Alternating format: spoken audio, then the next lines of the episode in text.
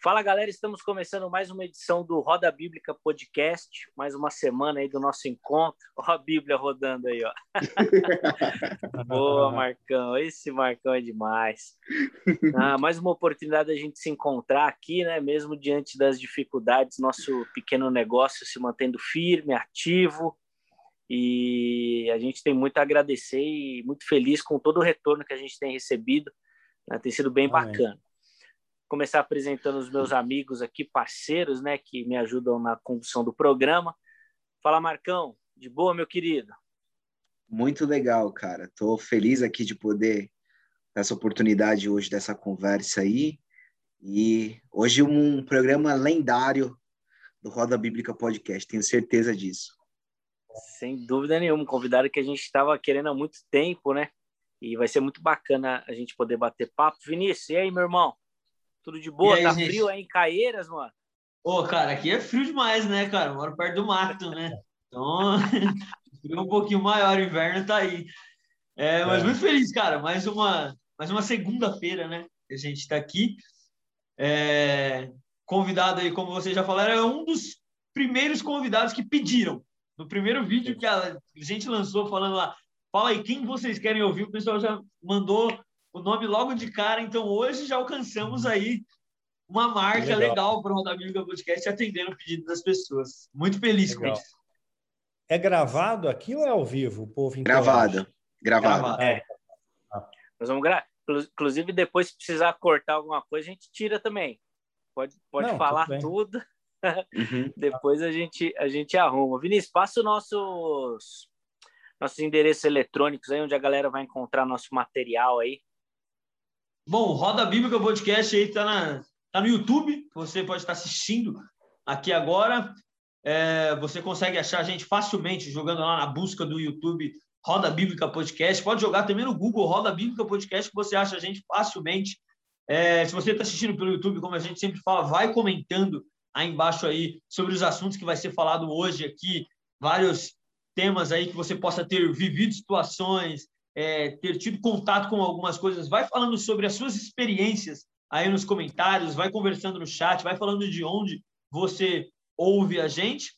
A gente está no YouTube, como eu falei, mas também estamos no Spotify e no Deezer, as plataformas de áudio aí, se você está indo trabalhar, se você está fazendo alguma coisa, só consegue ouvir, ou se você está trabalhando mesmo, coloca aí o Roda Bíblica para ouvir, você consegue achar aí, jogando no Google, o, o podcast só o áudio, no Spotify, no Deezer, como eu já disse, estamos também no Instagram.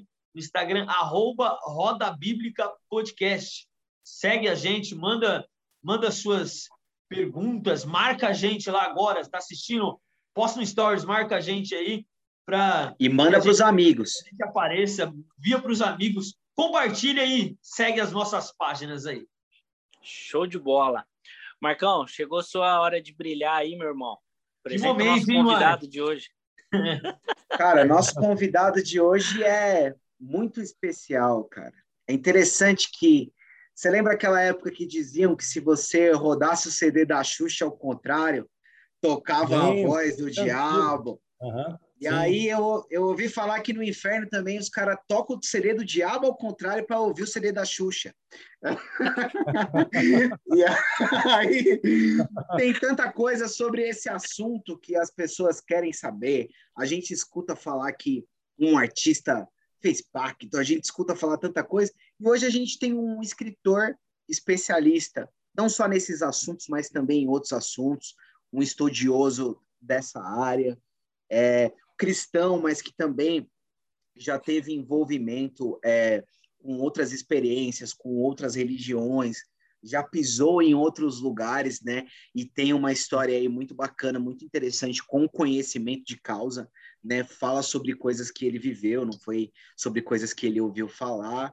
É, temos aqui a honra, a oportunidade de ter com a gente Daniel Mastral. Imagina a honra minha.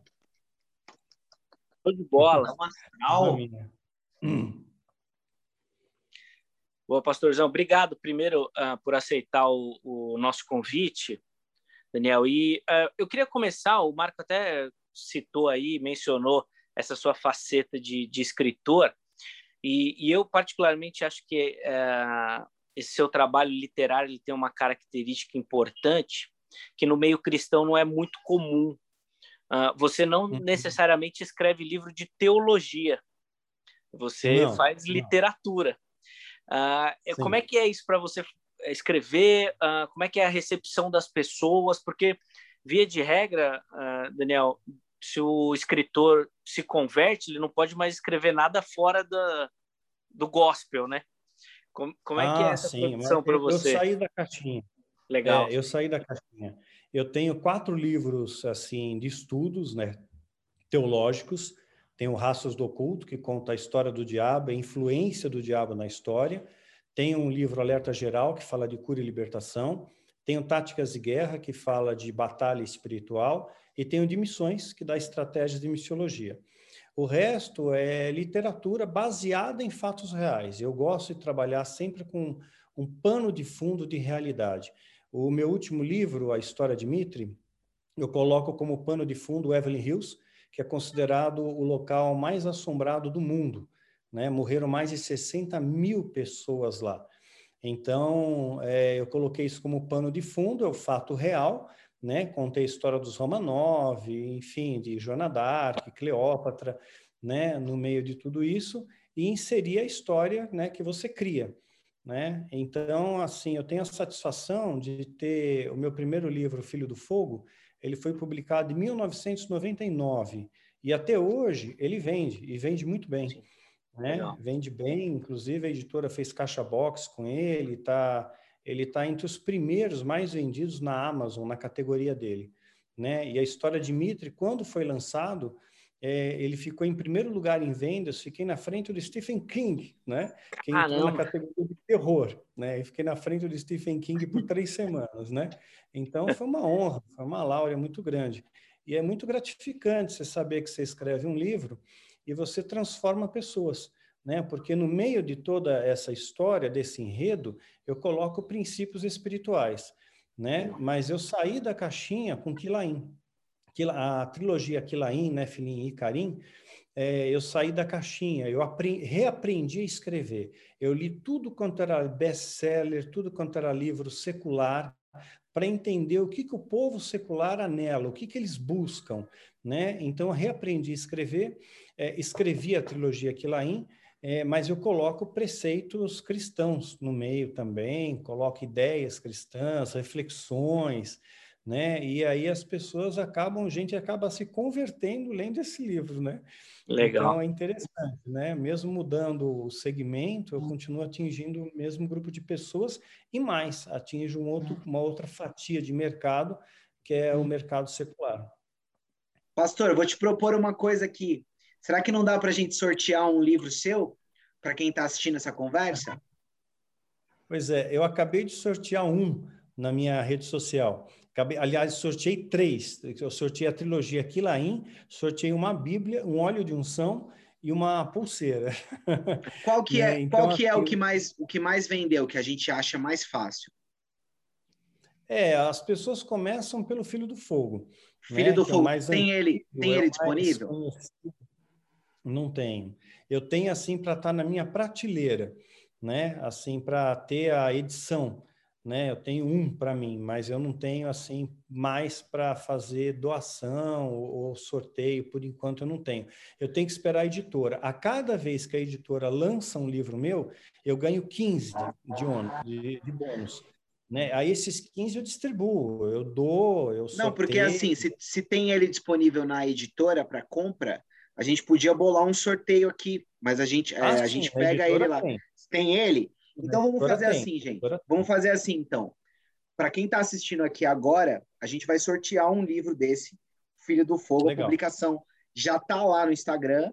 E aí é aquele esquema. Vocês comentam, é, marca, marca três amigos e tal na publicação. Gente, e aí, a gente coloca as regras na publicação. Isso. Quem ganhar o sorteio, a gente envia o livro direto para a pessoa, entendeu? Ah, Boa. legal. Fechado? A editora tem, na Amazon você acha tá também. Bom, na tá bom, Quer, Isso, que a gente já manda direto pro cara, entendeu? Já Sim, manda direto tá. no endereço do cara. Melhor. Certo? Então, legal, ó, legal. quem tá assistindo Beleza. agora já tá valendo sorteio aí no, no Instagram. então, para quem está assistindo, já manda para os amigos participarem também aqui do, do assistir, ouvir e participar aí. A publicação está lá, no, tá lá no nosso Instagram, no Roda Bíblica Podcast. Perfeito, com todas Show. as regras. Pastor, eu vou, vou começar já do, do, daquele jeito que o senhor sabe. É... é... já fazendo algumas perguntas aí, que é a maioria curiosidade de todo mundo, também não tentando ir, ir tanto na linha da, dos outros podcasts que as pessoas já, já, já, é, já sabem bastante coisa e tal, né? É, essa coisa do... Eu estava até falando com os meninos fora daqui, que essa coisa da questão do pacto é, chama muito a minha atenção, esse assunto, né? Tem um, um, um conto que é do Goethe, né? O Fausto, né? E, e, esse conto muito antigo, ele conta a história, né? Da, tem o Mefistófeles, que é o diabo, e um cara que faz um pacto com ele para conseguir ter riqueza, e aí depois a, a, ele é cobrado, né? Por esse esse pacto. Exato. Esse negócio, é, esse negócio de, de... Isso. Esse negócio de fazer pacto para ficar famoso, para ficar rico, existe mesmo, Daniel? Como que é isso? Existe, uma diferença de pacto e de aliança. O pacto, ele tem um período temporário, passageiro, né? Então a pessoa imagina que ela não vai precisar mais daquilo, né? Ela não imagina que vai haver uma cobrança de volta, porque o diabo ele omite essa informação. Ele fala: "Você faz um pacto comigo por determinado tempo, né? E eu vou te fazer famoso". E normalmente, quando você já deve ter ouvido falar naquela história dos 20 sete anos, né? Jim Morrison, é, Jimi Hendrix, Jamie Joplin, a Amy, né? Morreram com 27 anos. Então é, é o momento que ele cobra a alma, né? Que ele está cobrando ali a, a dívida dele. Agora, a aliança, teoricamente, é perene. Né? Você serve ao diabo até o resto da sua vida. E aí, nesse caso, você vai, como eu relato até no meu livro, você vai para o inferno diferenciado. O diabo ele engana. Você vai pro, se você morrer, você não vai para o inferno de castigo, de tormenta, você vai para uma espécie de inferno dos órfãos. Lá você é bem tratado, lá é um lugar bom, um lugar agradável, né? É um inferno legal. É, é uma ala do inferno que tem ar-condicionado, não, não é tão quente, né? Essas coisas. Então ele passa essa ideia para eles. E também passa a segunda ideia de quem está vivo vai herdar a terra. Então, eles têm bunkers espalhados pelo mundo, né? são pequenas cidades subterrâneas, cabe 20 mil pessoas em cada cidade. E, e, quando começar o apocalipse, né, eu acredito que o apocalipse vai acontecer mais uma guerra bacteriológica, né, uma guerra química do que nuclear. Porque nuclear você destrói tudo, bacteriológica você mantém o patrimônio, mantém tudo, né, os tesouros e tudo mais. Então, eles vão se esconder nesses bunkers, vão esperar baixar a poeira e saem. Aí a igreja foi arrebatada, quem ficou aqui morreu e eles vão herdar a terra. Né? Então, é essa a ideia que eles têm, é essa ideia que o diabo vende para eles. Eles André, acham isso maravilhoso. Mas, por exemplo, por exemplo, essa pessoa que ela tem essa motivação de, de ficar famosa, e aí ela, ela foi é, procurar várias coisas e chegou nessa ideia, ficou sabendo através de alguém o, o que, que ela procura? Ela procura um, um grupo para orientá-la sobre isso? É, é, é, ela tem pessoalmente um, um encontro sobrenatural com, com uma entidade, com um espírito? Como que funciona isso? É, é feito um ritual, né? Esse ritual é bastante robusto, é bastante complexo, né? Não, não dá para narrar, mesmo porque eu não vou ensinar mais é, para o povo, né? Sim, mas é, é uma pessoa, ela procura uma pessoa, alguém leva ela por esse caminho. É, na verdade, ela é convidada, né? Ah, você, entendi, entendi. Você não entra para magia, você é convidado. É que nem maçonaria, né? Você é convidado para entrar, né? Você não, não vai lá e diz eu quero entrar, bato na porta. Você é convidado para entrar. Então eles fazem cálculos numerológicos, cabalísticos, né? Que vão apontar qual é a pessoa certa que eles vão recrutar. E aí eles vão aliciar essa pessoa e vão expor essa pessoa a glamour, a dinheiro, a poder. E tudo isso fascina. Fascina bastante. Saiu até um documentário na Netflix, Os Filhos de Sam, não sei se vocês já assistiram, né? que é bem interessante, uh, mostra uma seita satânica muito bem organizada, muito bem articulada, e um repórter investigativo, ele tenta descobrir né, quem está por trás daquilo. Ele chega nas pessoas, ele consegue provas, mas a polícia não investiga, os políticos não estão nem aí, porque eles têm uma rede de proteção muito grande. Eles têm, o satanismo está em todas as camadas da sociedade, né? Tem satanismo em todas as camadas. Então, quando você entra, você se sente bem, você se sente protegido, você sente glamour. Agora, não é que o dinheiro cai do céu. Você normalmente é convidado a entrar numa empresa de alguém que já é satanista. Então, você entra num cargo, né? Um cargo, muitas vezes, é um cargo fantasma. Né? E você ganha bastante dinheiro, você ganha prestígio, você ganha know-how. Agora, fazendo até um paralelo, né? Eh, na década de 80 e década de 90, o satanismo infiltrou a igreja né? Porque a igreja pregava nessa década santidade, amor, perdão. Hoje não prega mais. Hoje o negócio é prosperidade, é milagre, é unção, né? Essas coisas. Então, se você parar para pensar, a, a motivação de uma pessoa para ir na igreja, ela quer ser rica, ela quer ser próspera. E a motivação de uma pessoa para entrar para o satanismo, ela quer ser rica, ela quer ser próspera. Caramba. É a mesma coisa. Né? Então, o diabo, ele jogou a astuta cilada do diabo. É aquilo que a Bíblia fala, né? Ele vai colocar sinais e prodígios para enganar, se possível, os eleitos. Então, ele criou um método de atrair as pessoas. Você vê que a igreja hoje, a, a igreja satânica, ela é pintada de preto, né? É tudo preto, né? A, tem igreja agora pintada de preto também, né? Então está tá imitando um padrão, é um padrão que já foi semeado, né? Já foi lançado ali. Então, para que a igreja de preto? Para imitar uma boate. Quer dizer, como diz Paul Washer, né? É técnicas carnais para você atrair crentes carnais. Então, se você passar no, na peneira, né? Quem está indo lá para buscar Deus por amor é uma minoria. Né? É, é uma minoria muito pequena. A maioria quer glamour, quer dinheiro, quer prosperidade, quer milagre, quer cura. Então, Teve busca... uma teve uma coisa que você falou que eu achei interessante até, porque assim, eu acredito, por exemplo, a gente tem uma, um, uma, um perfil de ouvinte bem teológico, bem uma questão mais focado na escritura e tal. Mas eu gostei de quando você fez aquele cruzamento, é, de quando o próprio Satanás chega em Jesus e fala para Jesus, é, é, eu posso te dar o um mundo se você me adorar, né? Então, é, é já era mais ou menos é um exemplo dessa ideia da, da, de, uma, de uma troca de riqueza em troca de adoração ao diabo em Exatamente. si, né? Exatamente. Começou ali a, a ideia da, da prosperidade. Né? E nem todos vão ser prósperos, né? Você vê, Paulo não teve uma vida próspera, Jesus não teve uma vida próspera, então é, é uma utopia. Paulo passou fome, passou necessidade. Né? Então, a, a gente vem de uma imagem é, deformada, né? como eu falei de dízimo, de apóstolo, maldição hereditária, tudo isso é máquina de ganhar dinheiro. Exato.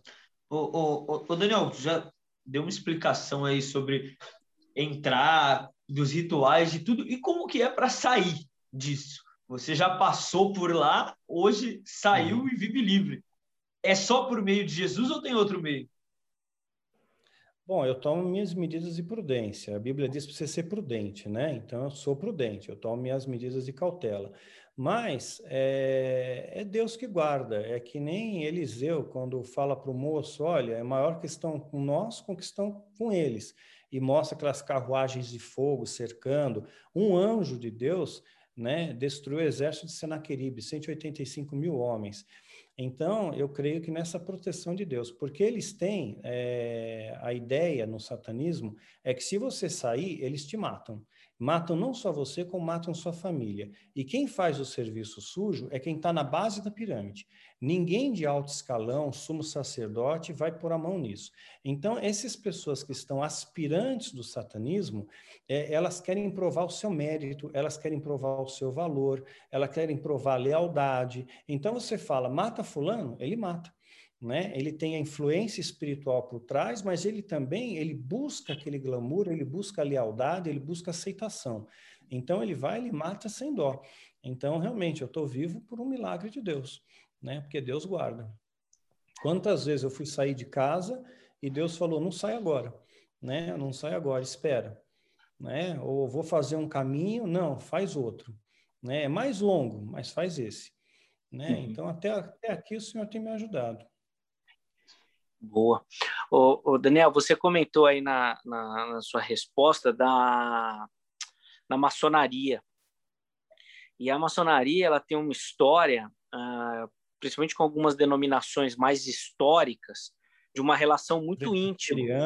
né? Uhum. Sim, Ó, pra... não, não, mas é verdade. E para você ter ideia, se eu não estou enganado, a igreja presbiteriana só teve uma posição oficial com relação à maçonaria no ano de 2006. Que teve quando a, a igreja independente. Aí não, se separaram a... por causa disso.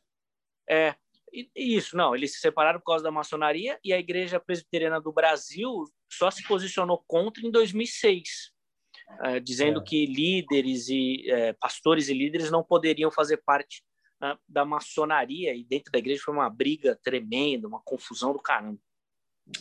Ah, queria que você falasse um pouquinho da, dessa questão da maçonaria, qual que é o papel dela, como é que ela funciona nesse, nesse aspecto, nesse plano, uh, porque às vezes é vendido uma coisa que é, é muito bom, é, é bacana fazer parte. Sim, sim, é verdade. Porque glamoriza, né? Você faz parte de um grupo, aquele grupo te ajuda. Você não vê maçom pobre, você não sim. vê maçom passando a necessidade. E um maçom ajuda o outro, né? Que nem na Irmandade, eles se ajudam. Então, você faz parte de um clube, você é convidado também na maçonaria né? Você não chega lá, bate na porta da loja, eu quero entrar. Você não entra. Você é uhum. convidado, uhum. passa por um teste e tal, né? E aí você se torna maçom. A maçonaria diz que ele é uma seita discreta, mas é uma seita secreta. Porque, tá. primeiro, mulher não pode ir, né? Você é casado com a sua esposa, você é uma só carne com ela. Né? Então, quer dizer, vai metade da carne, outra metade não vai, fica uma coisa estranha isso. É feito às escuras, né? Ninguém sabe o que acontece lá dentro. Tudo que é de Deus é aberto, é às claras, é a luz, né? Tudo que está em trevas, é, você desconfia, né? E também eles adoram uma entidade chamada Bafomé, né? Que é uma uhum. figura zoomórfica, né? Tem seios de mulher, casco de bode, né? É uma figura zoomórfica, é um monstro. Ou seja, Deus fez o homem à sua imagem e semelhança, né? E aí o diabo deforma essa imagem e faz com que o homem adore uma aberração. Então, no começo da maçonaria, não se percebe isso. Eles uhum. acham que estão num lugar bom, eles vendem uma imagem positiva. Quando você chega lá no grau 30, 33, né, você sabe exatamente onde você está. Só que aí a sua mente já passou por uma cauterização já está cauterizada, você já está convencido que aquilo é uma coisa boa. E a maçonaria é um dos braços coletores do satanismo, da Irmandade. Assim como Rosa Cruz também é, como os Illuminatis também são, né? São braços coletores para a Irmandade. Então, eles veem quem tem potencial, né? quem tem influência, quem tem dinheiro, quem tem poder, e catapultam para cima. Por isso que eles têm pessoas muito importantes, muito influentes dentro do satanismo. Tem juiz, tem promotor, tem advogados, tem engenheiro, tem político, tá cheio de político no meio, né? Então, é essa a pegada. Daniel, é, é interessante que, a, que várias religiões trabalham com, com manifestações de entidades, né? Então, uhum. Então, por exemplo, a gente pega as religiões afros que têm as entidades que, que incorporam e tudo mais na, na tua visão, é, é, que esteve por dentro da, da, dessa questão do satanismo, o que são essas entidades, por exemplo, que manifestam na, na, nas religiões afro? Como que você vê isso? Pois é, existe. O, o demônio é muito sagaz, né? Tem muita coisa que é neurolinguística, que a pessoa se sugestiona né, a interpretar um personagem, a interpretar um demônio, finge que está possessa para receber atenção. É, ela recebe toda a atenção do mundo se ela é possessa por um demônio, inclusive nas igrejas. Aí é, você para para pensar, ah, tem lá o Pombagira né? Da onde tirar a ideia que tem o Pombagira? Foi entrevista com o demônio. Perguntaram para o demônio: qual é teu nome, demônio? É Pombagira. Mas você vai dizer: Pomba não voa? Não, é só Pombagira. Né? E o demônio é. falou: tá falado. Tranca a rua. Né? Quem é você? O principado de engarrafamento. Então começa a criar toda uma doutrina em cima da mentira que o diabo estabelece. Quer dizer, o diabo é o pai da mentira. Ele te conta uma mentira, você compra aquela mentira, né, e passa a nominá-lo por, a, por aquela mentira que ele colocou. E também tem a questão de demônios é, canalizam igrejas, por exemplo, e o demônio é um ser milenar. Ele, ele fala aramaico, fala hebraico, fala inglês, francês, domina todos os idiomas do mundo. Né? Aí você pergunta para o demônio: o que você está fazendo com essa vida, demônio? E o demônio fala: eu vou fazer ele tropeçar na tábua, cair da bicicleta, bater a cabeça, fala tudo errado. Quer dizer, tem que voltar para caminho suave. Então, tem muita coisa que é sugestionada, né? E tem muita gente que é paga para fingir que é demônio, porque possessão demoníaca mesmo, para valer, o negócio é bem diferente, né? Em, em 22 anos de ministério, eu vi só cinco vezes possessão verdadeira, genuína, para valer, né? E não é uma coisa legal de se ver, não. Então, mas, mas por exemplo, se você disser para é, alguém de uma religião afro que a entidade que desce lá é um demônio, provavelmente você está ofendendo ela. É, é na sua vi... ela não é, vai, é, na, não vai na, na tua visão, é, é, são demônios, é sugestionabilidade? O que não ficou muito claro para mim isso agora ah, na tua visão. Entendi. São demônios de baixa patente. São demônios é, de baixa patente que canalizam ali, né, para tirar onda. Eles eles vivem, eles se alimentam da energia vital humana. Né? Então é interessante para eles estarem perto de pessoas que dão atenção, que eles canalizam alguém né? para se alimentar dessa energia vital do ser humano. Né? Assim como ah, tem o adrenocromo, já deve ter ouvido falar, né? ou não? Não. Ouviram falar? Cromo? Não. Adrenocromo é uma substância que o nosso organismo produz né, é produzido pelo, no, no, sangue, através de uma descarga, descarga adrenérgica. Então, toda vez que você tem medo, pavor, terror, né, você libera adrenocromo. Então, quando o satanismo, ah, você vê que desaparecem um monte de crianças por aí. Muitas dessas crianças têm um destino que vai para o satanismo, né? Então, eles aterrorizam essas crianças, né?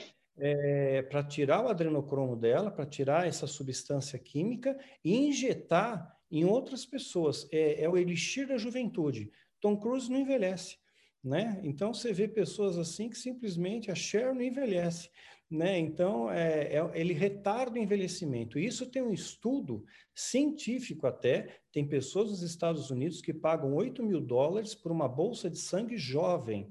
Então, eles injetam sangue jovem neles porque eles acreditam é, que o sangue jovem faz com que eles se rejuvenesçam, que eles retardem o envelhecimento.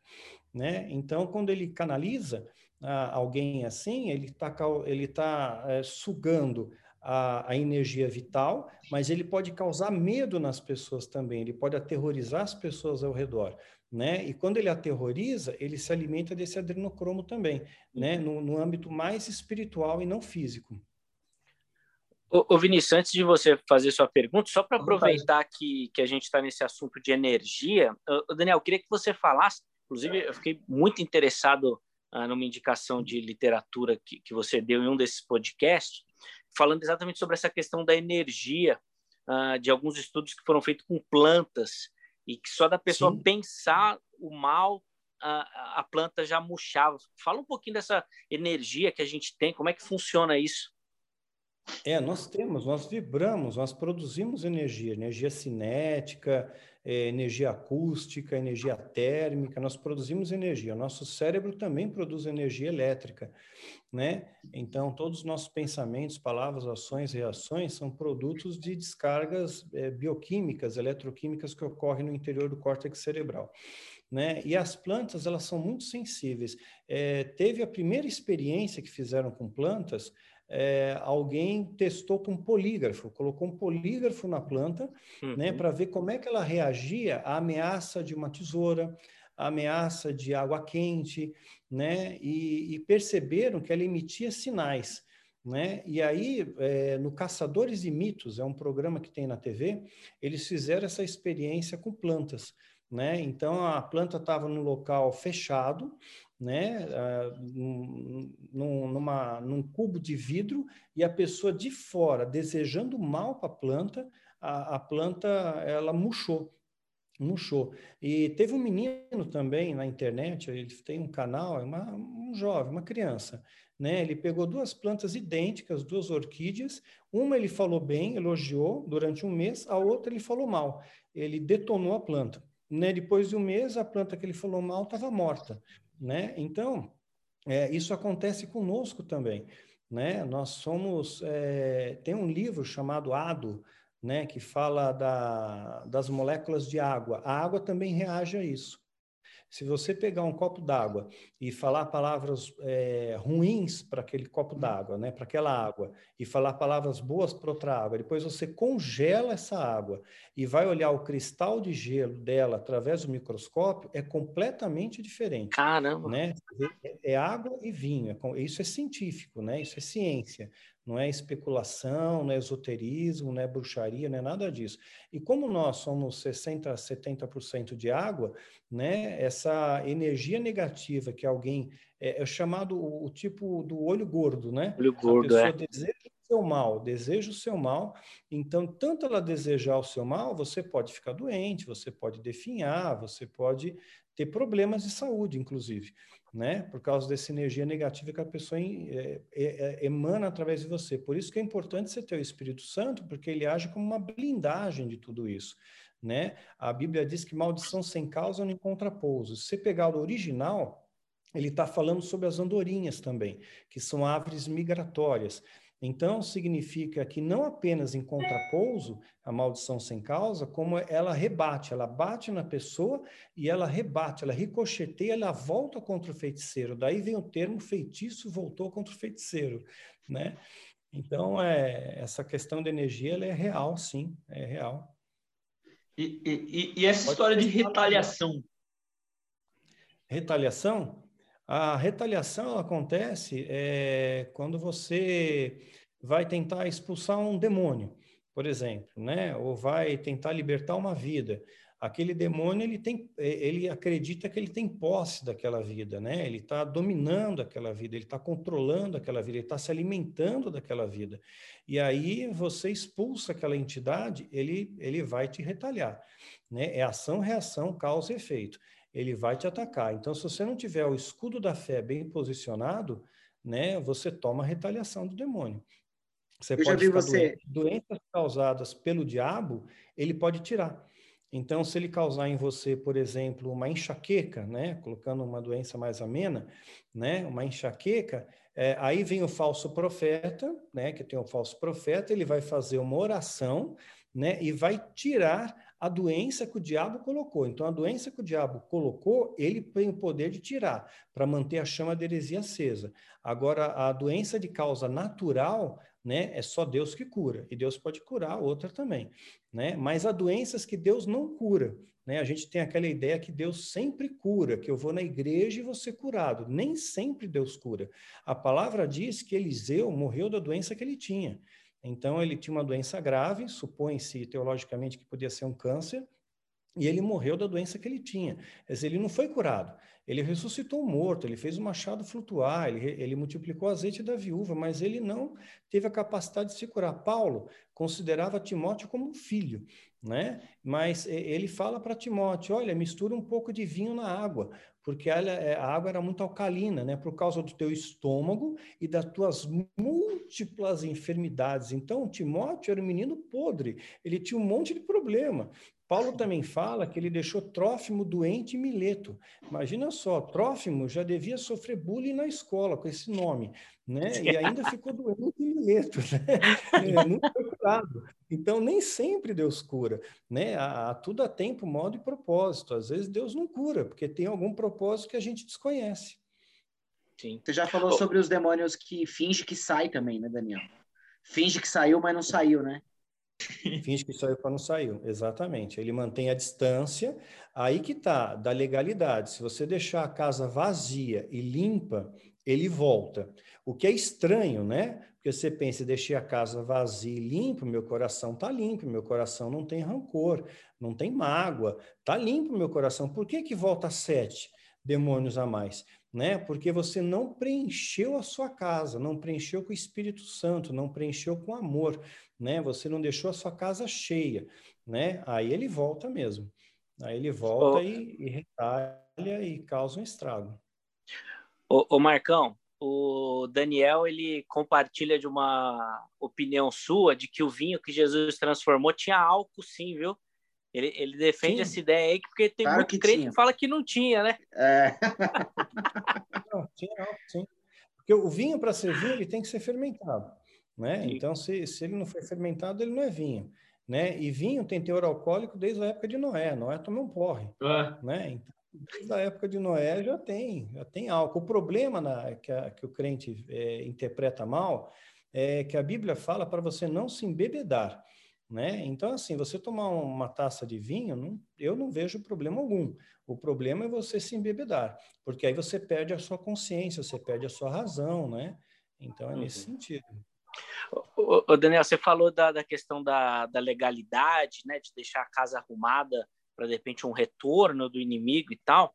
Ah, eu imaginando aqui que para a pessoa não dar essa abertura, uma vida de oração, de leitura bíblica, né, no centro exatamente. da vontade de Deus, né, essas questões. Oração, adoração, exatamente. Sim, e, e aqui no, no podcast a gente já teve esses debates outras vezes, é um assunto que eu particularmente gosto demais.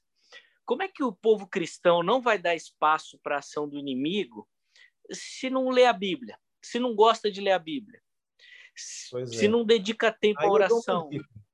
Uhum.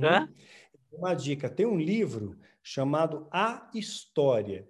Ele conta a narrativa bíblica de ponta a ponta, de Gênesis e Apocalipse, de forma cronológica, porque a Bíblia não está em forma cronológica. Sim, Ele sim. conta de forma cronológica e romanceada. Então você entende a Bíblia. Esse livro ajuda bastante para quem tem Legal. dificuldade de entender a interpretação da Bíblia ali. Então, é cronológico, certinho ali. Então, é uma, uma dica. E outra coisa que o cristão, ele pensa sempre que ele vai estar protegido com amor, fé e oração. Né? Amor, uhum. fé e esperança, perdão, amor, fé e esperança. Eu estou protegido com amor, fé e esperança. Só que isso, ele é produto, né? Ele, ele não é causa, ele é efeito.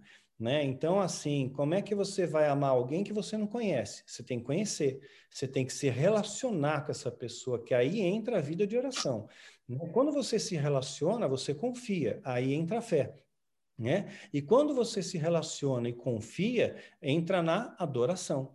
Né? Uhum. Então, eu, eu, eu, entendo que é conhecimento da palavra, leitura da palavra, né? que vai gerar fé, que vai gerar uma vida de adoração verdadeira. Porque tem muito louvor por aí que não louva a Deus, né? que não, não coloca Deus no Cristo centro. Né? Eu, eu gosto muito de um louvor chamado Cup of Life, mas você tem que procurar no YouTube Cup of Life louvor, porque se colocar só Cup of Life vai aparecer o Rick Martin, né? Aí suja a barra, né? pois é. Ô, Daniel, tem uma, uma coisa que eu acho muito interessante, que eu já até conversei com alguns amigos assim, qual era o meu ponto de vista, né? Vira e mexe, ah, você vê alguém dizer que viu alguma coisa, sei lá, o cara fala que viu um anjo, viu um demônio, é, viu, sei lá o que, viu uma pessoa, viu, né? Uhum. A gente tem as, a gente tem as mais diversas é, histórias sobre isso, né? Eu sempre achei que a, que a questão de ver algo tem mais, tem mais a ver com, com o propósito do, da, daquela visão do que Sim. com o ser sobrenatural em si. Por exemplo, vamos supor, vamos supor que Deus me permita enxergar um demônio. Por algum motivo, Deus quis que eu visse aquele demônio. E aí, uhum. É, eu preciso não pensar tanto no demônio que eu vi, mas em por que, que eu vi aquele demônio, né? Como que você Exatamente. vê essa coisa? Exatamente, dessa mesma forma. É, tudo tem um propósito. Então, se Deus te mostrar um demônio, um anjo, tem um propósito. Ele não está mostrando para ser uma vitrine para você, para você ver e, puxa, que legal, eu vi um anjo, né? Então, o, se o anjo vem, ele vem te trazer um recado, né? Ele vem te trazer uma informação de Deus. Se o demônio vem e Deus permite que você veja, ele está sinalizando para você: olha, você está sob ataque, esse demônio quer te pegar, então vigia, ora, vigiar e orar sem cessar. Né? Você pegar o exemplo de Daniel. Daniel orou e jejuou por 21 dias. Ele não pensou, vou orar e jejuar 21 dias. Ele orou e jejuou até que veio a resposta. Agora, o detalhe interessante, que muitas vezes passa despercebido, é que o anjo, quando aparece para Daniel, ele fala: Olha, eu escutei a sua oração desde o princípio, mas o príncipe da Pérsia ficou me retendo. Então, se ele reteve, significa que nesse combate, nessa peleja, tem dano né? Essas entidades espirituais, anjos e demônios, eles são, eles são é, passíveis de sofrer dano, de se machucarem. Porque se fosse assim, se eles fossem seres imortais, eles lutariam para sempre. É, Satanás não seria expulso do céu. Né? Ele ficaria para sempre lá lutando, pelejando e não quer morrer, não quer vir para a terra, não quer fugir. E se ele fugiu é porque tem dano. Então causa dano. Então quando você ora para o seu anjo né? Ora para o anjo e pede, Deus, protege como o seu anjo, guarda a minha vida, protege a minha vida. Esse anjo vai estar tá te guardando, né? É, inclusive dos demônios, e vai causar dano nesses demônios para que eles não causem dano em você. O, o Daniel, eu, a primeira pessoa que eu acho que eu ouvi falar em mapa espiritual, acho que foi através de, de você ou alguma conversa que citaram que citaram você. Eu queria que você explicasse para a gente o que, que é mapa espiritual, onde é um lugar bom, onde é um lugar ruim, como que a gente ah. consegue enxergar isso. É, essa doutrina de mapeamento espiritual, ela vem de fora, ela vem de Peter Wagner, né? Depois ela foi abraçada pela Neuza Tioca, né? Uhum. Então, é, foi uma coisa que eu, quando me converti, eu aprendi assim, mas hoje eu vejo que sim, existem espíritos territoriais. Né? Espíritos territoriais. No Brasil, por exemplo, segundo o satanismo, estaria o principado Leviatã. Leviatã é o dragão do mar, é a serpente marinha, e os nossos deuses brasileiros, curiosamente, estão ligados às águas, Eiara, Aparecida, Iemanjá, né? Então, esses espíritos territoriais atuam. Você vê, por exemplo, entre os astecas, quando Cortés né, descobriu os astecas, né, os espanhóis descobriram a, a civilização asteca, eles matavam em escala industrial. É muita morte, muito sangue. E hoje no México o índice de violência é altíssimo, né? O, contra, o tráfego é altíssimo. E mais ainda, eles cultuam a Santa Morte. Eles rezam para a morte para pedir perdão, para pedir proteção para a vida. Tem a Santa Morte lá, que é uma caveira, né? Então, é você vê que esses espíritos territoriais, eles atuam bastante, sim, e atuam no Brasil também. Mas, mas como a gente faz para definir? Por exemplo, eu na minha vida, eu Vinícius aqui, como que eu consigo enxergar isso de, do, do, território ou não? Isso é mais localidade assim mundial, assim, eu consigo definir o Brasil é isso, México é aquilo. Ou na minha vida eu consigo ver também, por exemplo, ah, aqui é um lugar assim ou ali é um outro lugar assim, por exemplo, a balada é, é. isso, na igreja é aquilo. Existe isso? Entendi. Existe.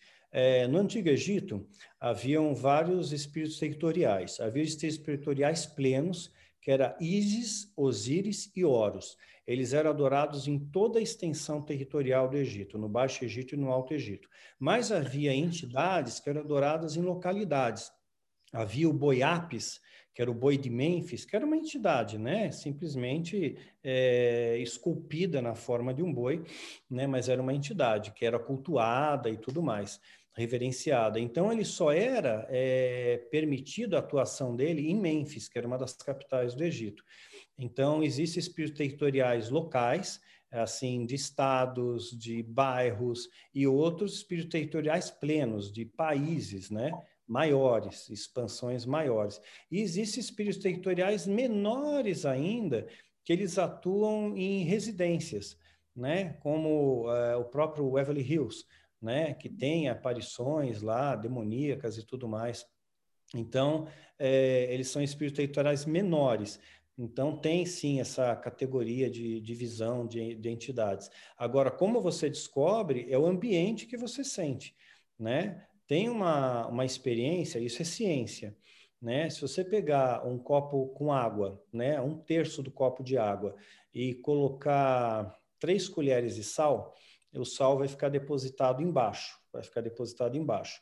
O sal é um catalisador. Né? Sal e água são catalisadores de energia. Né? Se tiver uma energia ruim na sua casa, né, o compor... depois de, de três dias, de três a sete dias, o sal ele sobe pelas paredes do copo. Né? Ele solidifica, ele fica diferente. Se não tem nada, ele fica embaixo. Isso não é magia, é ciência, porque ele capta a energia do ambiente, ele capta a energia do ambiente. É que nem as pedras.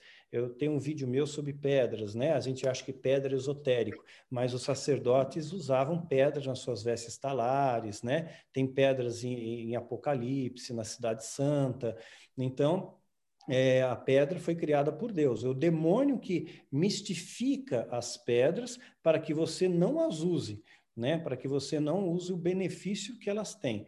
Foram criadas por Deus. Tanto é que Satanás recebeu nove pedras também.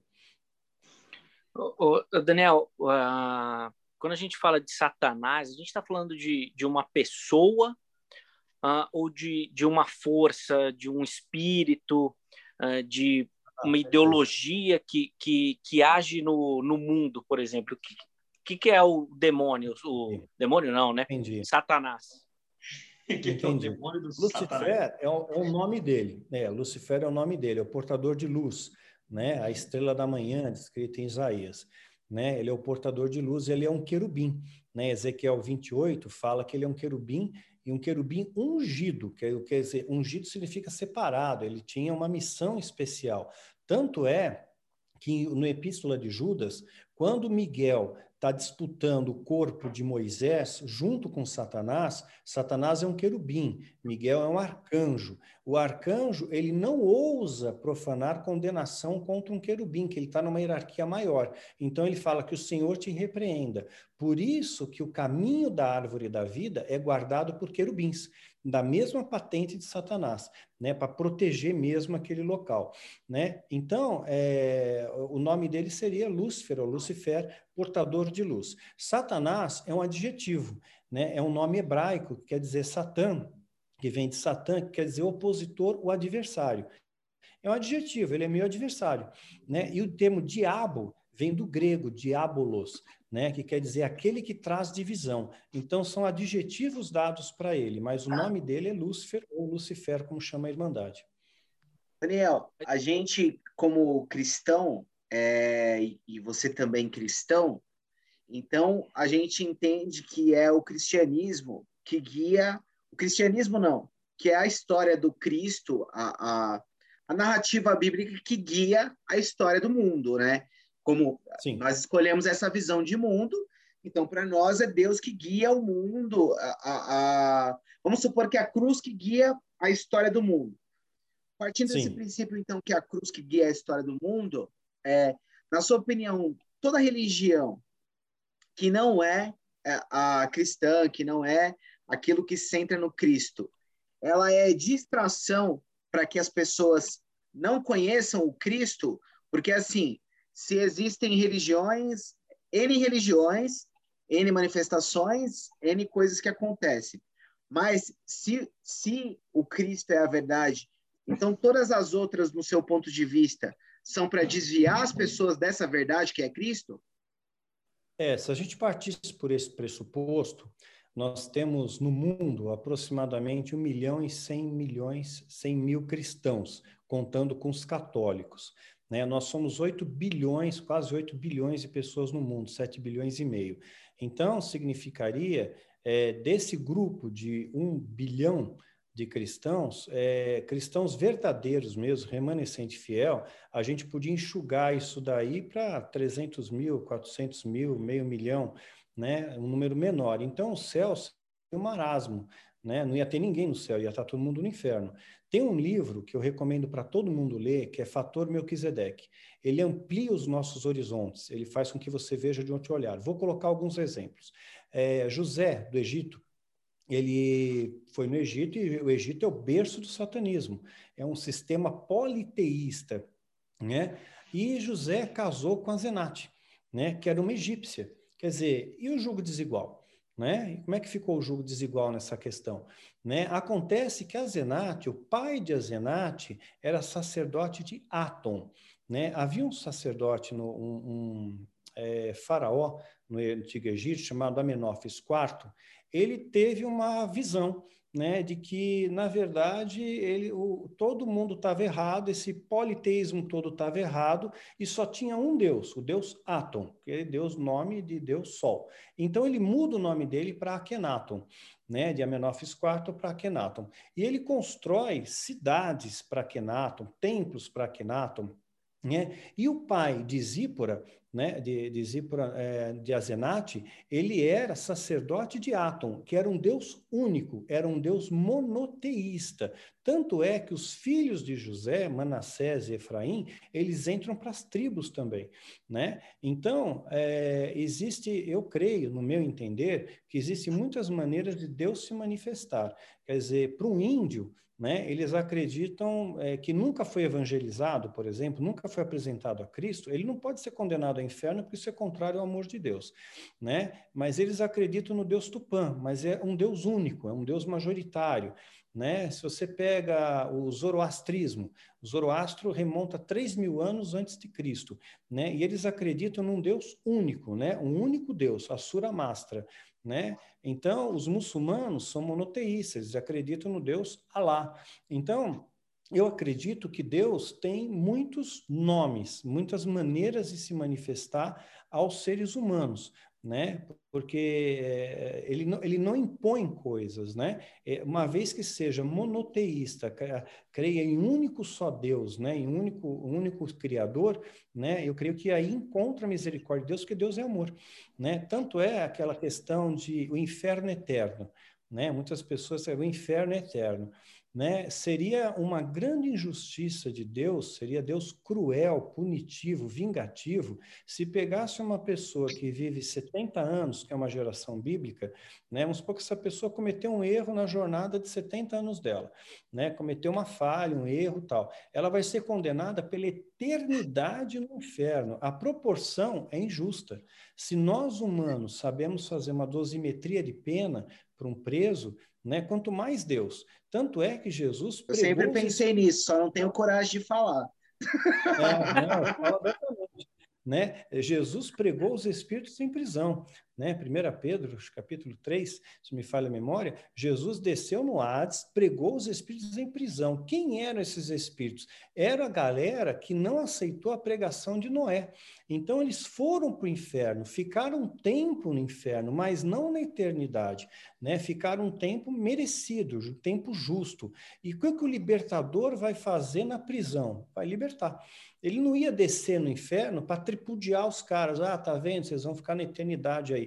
Então, eu acho isso um bocado contrário ao amor de Deus, é antagônico. Você mostra um Deus, um Deus muito mal, muito punitivo, muito cruel, né? E Deus é justo. Então, ele vai trazer a justa eh, justiça né? E só tem um legislador, único, único que pode julgar. Não, a igreja não tem a capacidade de julgar. Nós tem, a gente gosta de julgar, né? Ah, muçulmano uhum. vai para o inferno, budista vai para o inferno, aquele vai para o inferno, né? Todo mundo vai para o inferno. Só que a Bíblia não tem uma linha dizendo ide e julguei todos os povos. Não está escrito isso é ir de levar o evangelho a toda, toda criatura, né? É batizar em nome do Pai, do Filho e do Espírito Santo, é amar ao próximo como a ti mesmo, amar a Deus com todas as coisas, e também fala que só tem um legislador, um único juiz, não julgue para que não seja julgado. E aí o que, que Satanás faz? Olha a astuta cilada do diabo. Ele entrou nas igrejas e, e colocou no meio do nosso meio doutrina de demônio. A principal doutrina do demônio é orgulho, é soberba, porque orgulho precede a queda. Aí, quando você julga alguém, você se sente superior àquela pessoa, você se sente um pequeno Deus. Você tem o poder de julgar, sentenciar e condenar aquela pessoa. Só que esse poder não foi te dado.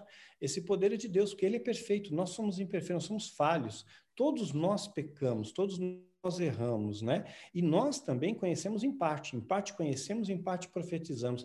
Quem somos nós para dizer que conhecemos tudo? A gente usa 10% do cérebro, né? Então a gente não tem a capacidade de compreender a imensidão e a profundidade do amor de Deus, né? Esse é o meu ponto de vista.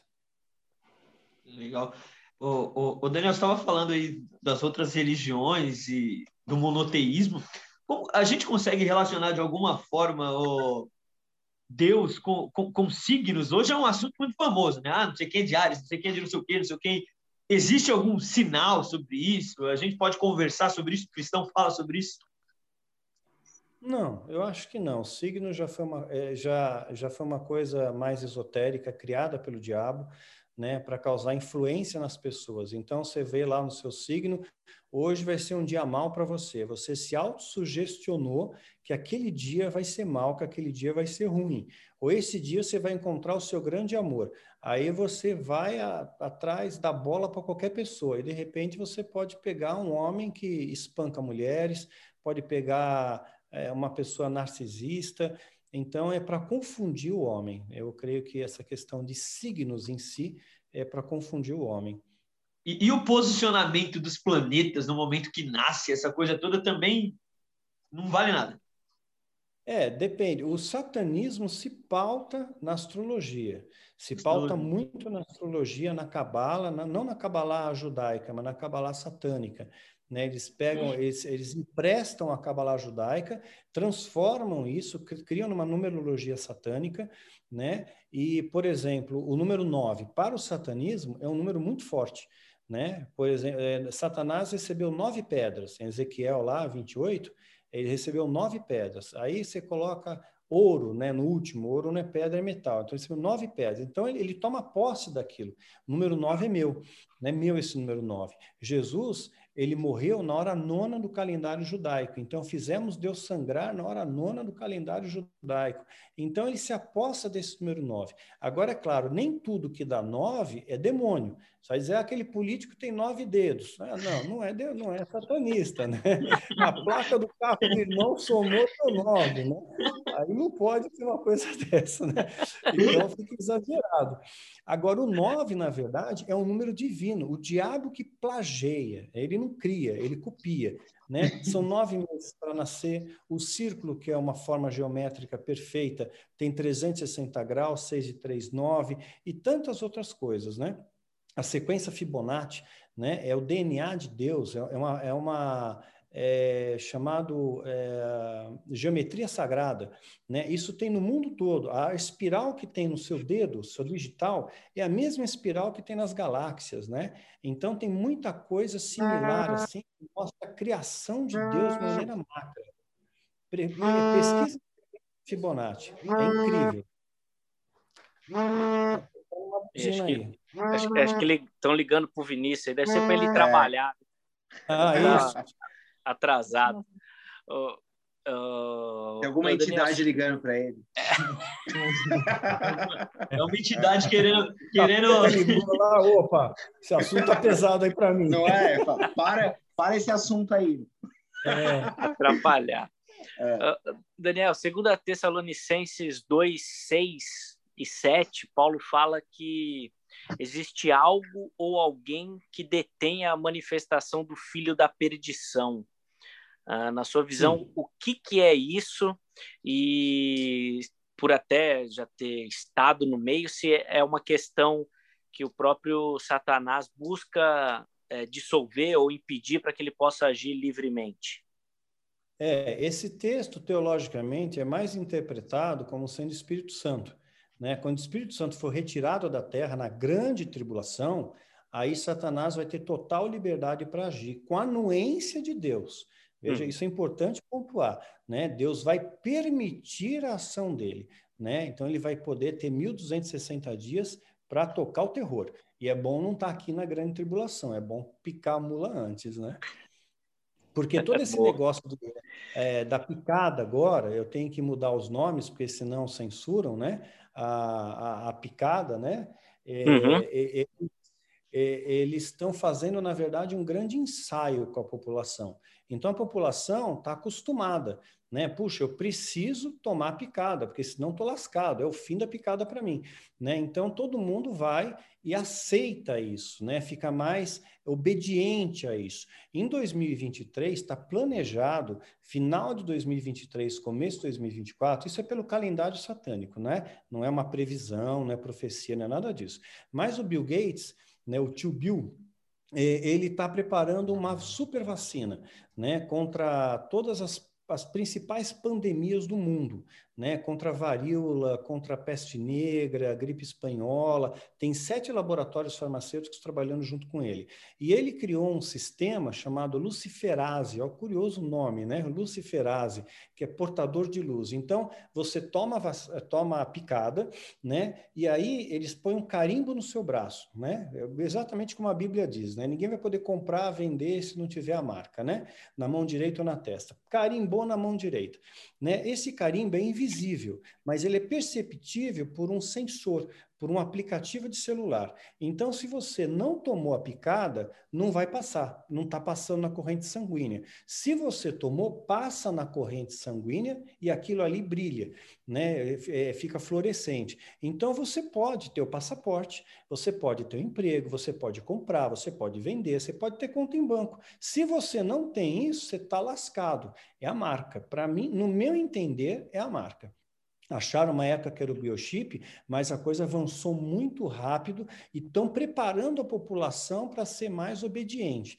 E tanto é que você vê o nosso comportamento até. Você vai entrar num local, né, no mercado, num restaurante, você vai aferir a temperatura. Você estende por instinto a mão direita né? Para poder passar no scanner lá e ver qual a sua temperatura. Então, é, tudo isso é um preparo, né? Um preparo para a mente das pessoas estar pronta, preparada, porque vai chegar um momento que vai ser obrigatório. E provavelmente pelo calendário da Irmandade, né? Não é profecia, né? Uhum. Isso aí começaria em final de 2003, 2024, ou começo de 2024. E havia uma grande pandemia, aí sim, uma pandemia para valer, uma pandemia que mata, que vai destruir um terço da população da Terra, né? E quem não aceitar a todo mundo vai ter que aceitar a picada. Quem não aceitar, né, vai não vai ter poder e ter emprego, não pode fazer nada, né? Tá perdido. Mas nesse momento, eu creio, a igreja já foi arrebatada. Eu sou mídio pré-tribulacionista, é, é, mídio meso-tribulacionista, né? Eu acho mais sensato essa posição. Daniel, como que você vê a questão de extraterrestre? Você acredita que, que existe, que é possível existir? Como que você olha isso? É, eu gravei até uma série de vídeos, A Origem de Deus, né, onde eu falo um pouquinho sobre isso. Né, a, quando a sonda Voyager, né, que foi uma sonda lançada para fora do sistema solar para explorar o universo, ela se aproximou de Saturno, ela estava quase fora do sistema solar, ela tirou uma foto do planeta Terra. E Carl Sagan chegou a chamar, o astrônomo, né? Chegou a chamar, puxa vida, a Terra é tão pequenininha, é um pálido ponto azul, é um nada no universo. Se você comparar a Terra ao tamanho do Sol, a Terra é um ponto. Se você comparar o Sol a, a, gigantes vermelhas, é, o Sol é um ponto também. Né? O que nós enxergamos do universo, com toda a nossa tecnologia, né? com nossos telescópios, com o Hubble e tudo mais, nós só vemos 4%. 4% do universo observável, a gente não conhece nada do universo. Então, eu acho, no meu ponto de vista, que o Deus criador de todas as coisas não iria limitar sua criação só nesse planetinha pequeno, né? O que não quer dizer que eles possam vir até aqui, né? Precisaria de é, atravessar espaço-tempo e tudo mais, universo paralelo, mas eu creio que existam outras formas de vida sim. Né? Eu não acredito que seria um privilégio só nosso, seria muito egoísmo nosso, né? Uhum. O universo é monstruoso, é gigantesco e tem muito mistério. Ninguém sabe o que é o raio da matéria escura, né? Só sabe que ela existe porque ela tem gravidade, né? Mas ninguém sabe a, é. A escritura bíblica dá alguma alguma indicação nesse sentido, assim? Você, você não, vê alguma não. coisa assim? Não? não, a Bíblia não. A Bíblia, na verdade, ela foi escrita para o homem, né? Para o nosso planeta, para a nossa dimensão, para a nossa realidade. Ela não, não entra nesse mérito de, de extraterrestre, entra no mérito de celular, de computador, né? De robô, de tecnologia, né? Tem gente, inclusive, que leva a Bíblia ao pé da letra e acha que a Terra é plana né? E, tem, e vai brigar com o terraplanista, ele te decapita, né? Ele fica bravo, né? Você falar que a Terra é esférica, ele fica muito bravo.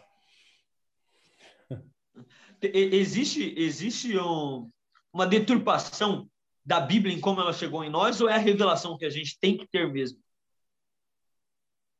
Eu creio que a Bíblia está de bom tamanho, né? É, depois do Concílio de Nicéia, em 325, onde Constantino estabeleceu o cânon, né, é, existem muitas especulações que faltaram livros. Né? O livro, a, a, Bíblia Católica tem mais livros que o nosso, né, que o protestante. Né? E tem também o livro de Enoque, que eles achavam que não devia ser tirado devia pertencer à Bíblia, porque historicamente ele é muito rico, especialmente a versão etíope, é muito rico. Quando fala da batalha nos céus, Enoque capítulo 5, ele coloca uma riqueza de detalhes enorme. Agora, eu fiz um vídeo também chamado A Bíblia foi adulterada. Eu acho que a Bíblia ela passa a mensagem necessária para a gente, ela passa a mensagem de amor. Ela conta uma história com começo, meio e fim, então está de bom tamanho. Né? Por mais que o diabo tentou deturpar, deformar e tudo mais, não conseguiu. Ela passou a mensagem. A mensagem está aí, que é o amor. Ô, Daniel, eu acho interessante também quando você comenta, e você até falou agora aí da questão da imensidão do universo, uh, quando você fala da, da, das proporções né, do que seria a Jerusalém celestial, né, de como isso uh, seria.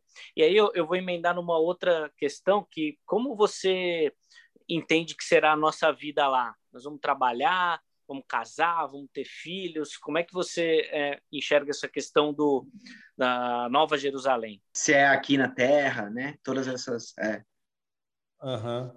é, não, seria numa esfera celestial. Essa questão do milênio, é, ela é um pouco é, eu, eu não creio nessa história do milênio, eu vejo mais como uma metáfora, porque como é que você vai viver mil anos de paz aqui com a Terra contaminada por radiação, ou por bactérias, ou vírus, ou pandemias, satanistas saindo dos bunkers, né? Não, não ia ser muito agradável aqui, se é que eles sobreviveriam, né? Porque nada, hum. você não escapa da ira de Deus, né? O justiça de Deus, ela sempre te acha. Então, eu vejo o seguinte, né? Esse, essa questão da, da pandemia, né? Hoje, é, ela está deixando as pessoas bastante assustadas, né? Bastante assustadas. E, e, eles ficam com receio que, que isso pode voltar, e vai voltar, e vai voltar muito mais forte, vai voltar bem mais forte. Agora, quanto a, a, a Jerusalém Celestial, claro, vai ter proporções inimagináveis. Nós não conseguimos imaginar o tamanho da Jerusalém Celestial.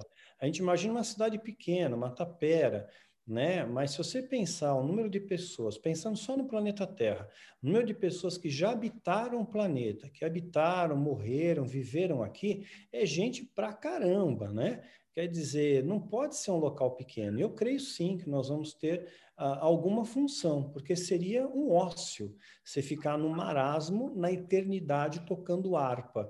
Né? Então, sim, você vai ter funções, vai ter coisas para fazer, vai ter responsabilidades. Né? Eu acredito que é, não ter filhos, porque a Bíblia não, não deixa clara essa questão de crianças no céu né? Mas fala que nós seríamos como os anjos. Os anjos são jovens. Então, no nosso corpo glorioso, nós vamos ser jovens, mas com um corpo diferente do nosso, né? Mas nós vamos reconhecer os nossos entes queridos. Eu creio que nós vamos reconhecer. Da mesma forma que Jesus, quando ele ressuscitou, né, e Maria Madalena vai lá no sepulcro, ela procura por Jesus, o anjo fala, ele não está mais aqui. Aí ela pergunta para Jesus, e ela acha que Jesus é o jardineiro, né? E aí, onde é que você levou meu mestre? O que, que aconteceu, né? né? E de repente ela está toda frustrada. Aí Jesus pergunta, fala para ela o nome, Maria.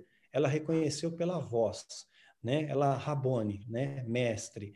Então reconhece pela voz. É um corpo diferente, né? Um corpo diferente do que a gente está acostumado né? Mas é um corpo glorioso, perfeito, sem mácula, sem doenças, sem dor, sem choro, né? E eu creio que sim, no céu nós vamos ter, não como espírita diz, vamos ter colônias, hospitais para cuidar das pessoas que morreram abruptamente. Eu, eu não creio nisso. A Bíblia não dá chancela para isso mas é uma coisa imediata. Você morreu, você vai para o céu. Não tem essa história de ficar mil anos dormindo, porque quando Jesus fala para o bandido da cruz, hoje você vai estar comigo no paraíso, ele, é hoje. Ele não fala só, você vai dormir mil anos, depois eu te acordo, aí você vem. Né? Quando ele conta a parábola de Rico e Lázaro, os dois, ao mesmo tempo, quando morrem, cada um vai para um canto. Né? Um vai para o inferno, outro vai para o céu. E eles têm plena consciência de quem eles são, e ele lembra ainda da, da família dele. Pô, minha família está lá, deixa eu voltar para a família. E Jesus fala: não, os mortos não podem, tem os profetas. Então, ao homem é dado morrer uma só vez, não tem esse lance de reencarnação tal.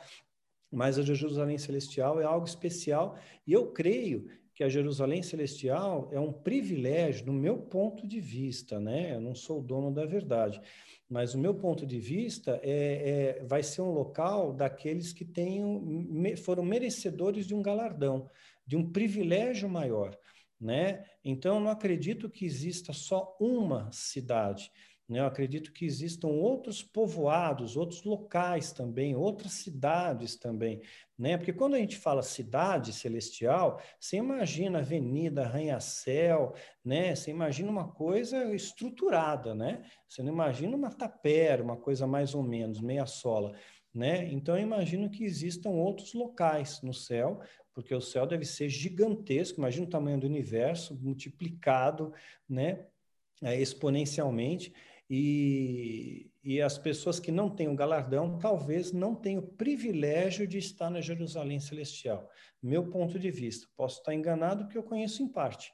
Não conheço uhum. todas as coisas, né? Mas é o meu Dan... ponto de vista. Daniel, vou, vou mandar duas perguntas aqui. A rodada demora tanto para chegar em você de novo que você tem que já perguntar duas. a minha, as minhas duas é o seguinte: uma ainda no assunto dos ETs, é... o cara gosta disso. Né? Não, não, não é, não é nem que eu gosto, é que, é que tem pouca gente que, que tem bagagem para conversar sobre isso, entendeu? É, existem alguns casos confirmados de, de OVNIs, né? Que eu acho Sim. que até os Estados Unidos lá, o Pentágono já confirmou. É, confirmou. É, em 1980 teve a Noite dos OVNIs aqui no, no Brasil, né? foi, foi avistado, caças perseguiram, não conseguiram alcançar tudo, né? Então, assim, uma das perguntas é essa, se explicar para a gente um pouco esses OVNIs, se realmente você acha que é alguma coisa ou que é uma ilusão, sei lá. E a outra que eu queria saber, você que teve dentro do, do, do satanismo, é, se tem pastores que são satanistas, pastor de igreja, mas porém ele é Bom. satanista, só que tipo assim, tem Sim, lobos em pele de ovelha, tá cheia. Não é um nem dois, não. Que desvia a fé das pessoas. E, pelo contrário, às vezes humilha as pessoas. Já viu aquele pastor que humilha a ovelha né, do, do púlpito? Né? O pastor que ele é pastor, mas ele é um profissional da fé. Ele, por exemplo, né, é, a Igreja Universal construiu o Templo de Salomão. Né? Nenhum de vocês é do Universal, né? Então, não, construiu o Templo de Salomão. Agora imagina se eles construíssem um hospital. Né? O dinheiro que eles gastaram para construir o templo, se eles construíssem um hospital, teria um hospital do padrão do Albert Einstein, né? Mas eles não estão preocupados na, na sociedade, nas pessoas, eles estão preocupados em enriquecer, em comprar jatinho, helicóptero, fazenda, né? Então eu vejo muita ganância, muita soberba nisso, né? Então eles não são satanistas, mas certamente eles são manipulados pelo diabo certamente são influenciados por uma força maléfica. Eles não falam de Deus, eles são profissionais da fé e parece que não tem temor nenhum de Deus. Eles mentem na cara dura. A questão do dízimo, por exemplo, eles mentem sabendo que estão mentindo. E pastores já falaram para mim, quando eu fui contestar, pô, mas o dízimo tal, pessoa, o pastor falou para mim, não, é verdade, mas a gente não pode contar isso para o povo. Se contar para o povo, não tem receita não tem a receita para a gente. Apóstolo, né? Me convidaram para ser apóstolo, pipocou apóstolo por aí, tem a colisão apostólico escambau. Né? Ah, mas eu expliquei, mas espera aí, apóstolo, né, segundo aqui, o Atos capítulo 1, tem que ter testemunho ocular da ressurreição. Pedro falou, você foi testemunha? Não, mas o povo não sabe. Né? O que importa é que o povo não sabe. Então a pessoa ele mente, engana o povo propositalmente, quer dizer, É, a gente fala brincando. A gente fala brincando que, que apóstolo bom é apóstolo morto, né? Porque todos os apóstolos já morreram, né? Os apóstolos do, do, do evangelho mesmo, né? Não tem, não tem apóstolo. Me convidaram para ser apóstolo na pegada de vamos restaurar o Brasil. Que restaurar o Brasil? Agora vai ter o avivamento no Brasil. Venha lá o. É, como é que chama? Cara, o, o Agenor Duque traz um cara todo ano o Benerim. Benerim, Benerim. Benerim. traz todo ano. Terno, Você passa o terno, todo mundo cai. Tem mais de 10 anos que ele traz o Benerim para o Brasil para trazer fogo no Brasil. E a gente não vê fogo nenhum. Né? Estão abanando fogo, fogo não pega, né? Então, é, engana mesmo, na cara dura, sem dó, sem piedade. Não tem pena das pessoas se a pessoa é aposentada, se tem que, se deixou dinheiro do remédio, se tem que fazer empréstimo. Estão um pouco se lascando, querem mais o dinheiro. Né? Então, ah. isso é, é bastante triste. E tem pastores satanistas, sim, que servem ao diabo, enganam o povo e pegam dinheiro da igreja para financiar a obra demoníaca, para financiar demônio. Ah, tem a do ET aí, do, do, do, ET. Eu ia perguntar, mas tem a, a pergunta não, do não, ET. Só, só, o que você acha que é os OVNIs, assim, no, no seu ponto de vista. Esses tem OVNIs que tem, que tem foto, que tem... Sim, tem duas possibilidades. Nós estamos numa dimensão, na quarta dimensão. Né? Então, nós temos altura, largura, comprimento e temos a dimensão de tempo. E tem outras dimensões mais. Por exemplo, você tem três dimensões. Né? Você tem altura, largura, comprimento, e você projeta uma sombra que é bidimensional. Se existissem seres na sombra, eles não olhariam para cima, para cima não existe. Né? Então, existem várias dimensões aqui no nosso, no mesmo local, existem várias dimensões. Então, uma possibilidade, inclusive o Caio Fábio levantou essa possibilidade, que poderiam ser é, assim como nós vimos carruagens de fogo na Bíblia, Ezequiel viu é, é rodas de fogo, poderia ser né, um, uma passagem curta para a nossa dimensão desses transportes espirituais, digamos assim, né? já que tem as carruagens de fogo e tudo mais. Então, essa seria uma possibilidade. Outra possibilidade seria que sim, né? são seres de outro planeta, mas o estranho é que a gente não tem contato com os caras, né? Eles não fazem contato nunca, né? Não tem, não tem nada concreto disso, né? Eles estão vindo aqui para fazer o quê? Turismo, né? Então, sei lá. Eu acho estranho, né? Acho estranho eles conseguirem vir até aqui e não fazer nada, só aparecer, só ficar dando rolê por aí, né? Ir lá para Varginha, terrorizar o povo e tal. ô, ô, ô, Daniel, o senhor, o senhor citou aí o, a Igreja Universal e citou algumas coisas aí como, como um lado ruim da história, e agora citou o Caio Fábio. É, eu queria saber se tem alguns pastores, alguma galera, pelo lado bom aí. Como que o senhor vê? Bom, tem. Lado eu bom, mas quem, quem são, Fábio. se puder falar? Tem, posso. Né? O Caio Fábio, eu, eu considero ele assim um, um pai espiritual para mim. Ele me ajudou muito numa hora que eu precisei, quando eu perdi meu filho, ele me ajudou demais.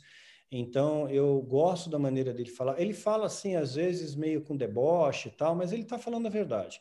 Eu gosto do Augusto de Codemos, do Ed René, aqui no Brasil. Né? É, fora do Brasil, Paul Washer, David Wilkerson deixou um, um, legado tremendo, né? O John Piper. Então, tem algumas referências que eu, que eu olho assim e vejo, puxa vida, finalmente um homem de Deus que, eu, que é um espelho para mim, que é uma referência para mim. Né? Então, tenho minhas referências, sim. Que legal. É, bacana mesmo. Uh, o pastor, uh, a gente citou a questão da, dos demônios territoriais, tudo, e, e, é uma, uma ideia que existe muito, no, no, principalmente no evangelicalismo nacional, dos. Como é que fala? De maldição hereditária. Uh, é. Eu queria que, que, que você comentasse um pouquinho sobre essa questão aí da maldição hereditária. Não, não, não, não existe maldição hereditária. Né? Se você pegar, por exemplo, a geração de Moisés, a geração de Moisés murmurou, ficou no deserto, murmurou, morreu. A geração subsequente é a geração de Josué. Então, a maldição hereditária está fundada em Êxodo, capítulo 20, verso 5. Visita a iniquidade dos pais nos filhos até a terceira e quarta geração. A gente lê até aí. Só que continua. Também visito até milhares de vezes, mil vezes, aqueles que fazem a minha vontade. Então, vamos supor uma equação matemática que fica mais fácil de entender. Né? Deu, a vontade de Deus de te amaldiçoar é quatro, no máximo, é três a quatro, vamos por quatro. Mas a vontade de Deus de te abençoar é mil. Né? Se você pegar mil por quatro e transformar em percentual matemático, Deus ele quer te abençoar 99,6% e te amaldiçoar 0,4%. Quer dizer, e a gente retém a maldição e não a bênção. Deus é um Deus de bênção, não é Deus de maldição. Se você pegar Ezequiel no capítulo 18, de 18 a 22, vai deixar muito claro isso daí, dizendo que o filho não levará a iniquidade do pai, nem o pai levará a iniquidade do filho. Cada um vai responder pelo pecado que fizer. Né? Simples assim, poderoso assim né? E você pega, então tem a maldição hereditária, tem a questão de desligamento de alma, você para é, é, libertação de desligamento de alma, quebra de maldição. Você vê Moisés, Moisés nasceu no berço do Egito. O, o Egito é o berço do satanismo. Ficou lá 40 anos, saiu, não fez libertação não teve libertação para Moisés. Né? É, Paulo foi fariseu, perseguiu os cristãos, matava os cristãos. Paulo não fez nenhum exorcismo de libertação.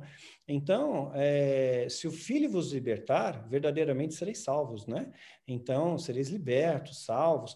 Então, é, é, essa premissa que a gente tem que ter. Tanto é que quando Jesus ele pega a mulher adúltera, João capítulo 8, né, ele pega é, ele tinha, aquele povo tinha legitimidade de apedrejar ela, tinha autoridade, porque eles estavam na lei ainda. A graça só começa quando Jesus é crucificado, rasga o véu do templo e tal, né? Por enquanto eles estão na lei, então eles têm a legitimidade. Pela lei mosaica, eles podiam apedrejar a mulher, deviam apedrejar. Jesus pega, começa a escrever na terra, provavelmente o pecado dos caras, seu hipócrita, sem vergonha, ladrão, e pôs a setinha ainda apontando quem era, né? Aí eles ficaram constrangidos, largaram as pedras. Ficou Jesus e a mulher. Cadê teus acusadores? Jesus não fez ritual de libertação, não fez libertação de alma, eh, desligamento de alma, quebra de maldição, não fez nada. Né? Eu também não te condeno, vai, não peques mais e ponto final. Né? Então, se o filho vos libertar, verdadeiramente sereis salvos. Né? Eu acho que esse é o meu ponto de vista. Maldição hereditária é uma maneira de você ganhar dinheiro, porque você faz um congresso de maldição hereditária, né? e todo mundo que acha que a vida está ruim por causa de uma maldição, por exemplo, vai no congresso, paga, recolhe oferta, depois tem meta, tem dinheiro para pedir, é, tem alvos, etc. e tal. Então, é uma máquina de ganhar dinheiro. Né? Não, não, pela Bíblia, você não vê esteio na maldição hereditária. Hum. Entendi. É, a gente já conversou aqui algumas vezes, Daniel, sobre a questão do, do uso da hipnose para manipular pessoas, né? E a gente sabe que hoje em dia a hipnose ela está ficando um pouco mais difundida, né? As pessoas estão sabendo mais sobre isso, até teve a, a alguns hipnólogos são mais famosos, igual o Pyong Lee, participou de um reality Sim. da Globo e tudo mais. E é interessante que, que assim, não é não é, igual você falou, não é novidade para ninguém que, que tem pastores que fazem uso da hipnose, né? É, porque a hipnose tem muito a ver com um discurso por uma figura de autoridade, é, a preparação de um clima, de um ambiente, para direcionar as pessoas para um certo raciocínio. Você acha que a, que a uhum. ferramentas desse tipo assim são muito usadas por, por, por gente mal intencionada? Assim como que você vê isso? É, a hipnose, você só pode ser hipnotizado se você aceitar, né? Você tem que se render à hipnose, é o primeiro ponto. Tem um fator que é usado na psicologia, que é a PNL, a programação neurolinguística, isso tem mostrado resultados positivos cientificamente. Então, eu acho que mais do que a hipnose, muito mais danoso do que a hipnose, é uma técnica chamada MK Ultra. Não sei se vocês já ouviram falar. MK Ultra.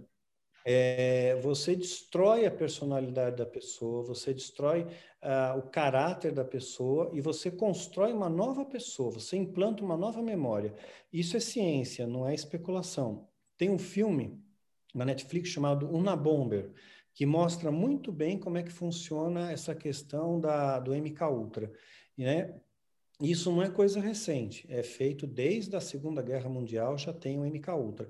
Você programa pessoas para matar. Eles são chamados de cicadas, né? Como, é, que são, na verdade, é que chama? Ah, esqueci o nome do bicho. Cigarra. Né? Cigarra, um outro nome da cigarra é cicada. Eles ficam 17 anos embaixo da terra, saem da terra né, ficam, vivem um pouco de tempo e morrem. Então, eles chamam de, popularmente, vulgarmente, essas pessoas de cicadas, porque elas são programadas através desse processo do MK Ultra, né? Veja o Una Bomber, é bem interessante ver o filme, né?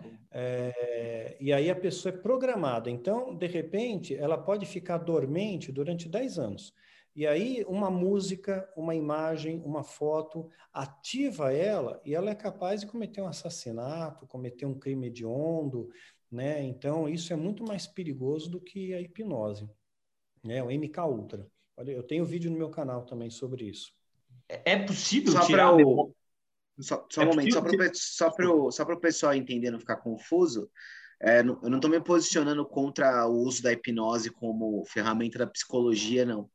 Eu estou falando, Sim. não estou dizendo que todo hipnólogo é mal intencionado, nada disso. Eu estou dizendo do uso da hipnose de forma mal intencionada por líderes e pessoas que querem, de alguma forma, manipular ah, gru um grupo. Sim, sim. Aí outra coisa, aí não chega a ser hipnose, é neurolinguística. Né? Você pode programar as pessoas através de neurolinguística. Você usa é, técnicas neurolinguísticas que você sugestiona a pessoa a te dar dinheiro, né, a, a, de repente trabalhar na igreja de graça, usando técnica de neurolinguística. Neurolinguística, sim, funciona. E, e mesmo na hipnose, tem alguma questão espiritual? Por mais que tenha algumas comprovações científicas, tem alguma questão espiritual ou não? Não, não tem. Que eu saiba, não tem é uma coisa científica, mas a pessoa tem que aceitar ser hipnotizada. Se ela não aceitar, ela não é hipnotizada. Se falar para uma pessoa que não é assassino, vai lá e mata, ela não mata. Né? Então, ela só vai fazer aquilo que a consciência dela mandar. Então, nesse sentido. Ah, Tá. Uh, Daniel, infelizmente a gente vai, vai caminhando para o final do nosso bate-papo, né? Nem parece, mas já estamos é, aí quase. horário estourando também. Tem uma aula para dar daqui a pouco. Quase duas horas conversando. Uh, a gente nem bom, percebe o tempo, nem percebe. Passa muito rápido, né? passa muito rápido. É. Eu quero eh, deixar aqui registrado o meu agradecimento, o carinho é, que o irmão Imagina. teve com a gente, a atenção. Muito obrigado. Eu que agradeço. E depois manda para mim por WhatsApp o, o link do site, Sim. do Instagram, tudo, todas as ferramentas sociais que vocês têm, redes sociais, porque eu vou divulgar também. Boa, obrigado. a gente agradece muito. que legal, é, maravilha. Tá Agradece muito é, essa ajuda. Deus abençoe. Obrigado, viu, pastor? E amigos, obrigado também aí pela parceria. Esse foi muito legal o papo. Sorteio obrigado. no Instagram rolando lá, hein? Boa. É isso, sorteio no Instagram rolando. Você que está aí vendo no, no YouTube, vai comentando aí, contando as suas histórias. É, segue a gente lá no, no, no Instagram, no YouTube, no Spotify, no Deezer. Divulga, compartilha. Eu sei que muita gente, muita mesmo, é gosta aí. do Daniel Mastral. Muita gente quer ouvir o Daniel Mastral aí, já ouviu em vários outros bate-papos. Hoje aqui conversando só com cristãos, talvez isso é, chame a atenção de de alguma forma. Então, Sim, compartilha aí. Oi? Foi diferente, foi diferente. diferente sim, sim, um papo, um papo um tanto diferente. Então, vai compartilhando aí, vai mandando. Daniel, muito obrigado, cara. Para a gente, assim, é um ponto que a gente chegou já do, do, do Roda Bíblica incrível. Entrevistar Daniel Mastral é, para a gente é glorioso demais. Muito obrigado, viu? Eu que agradeço, viu, gente? Obrigado. Deus abençoe vocês, viu? Deus abençoe e guarde. Obrigadão. Amém. Tá com Deus. Valeu, Amém. rapaziada. Um abraço. Até semana que vem nós estamos de volta. Valeu. Até. Tchau.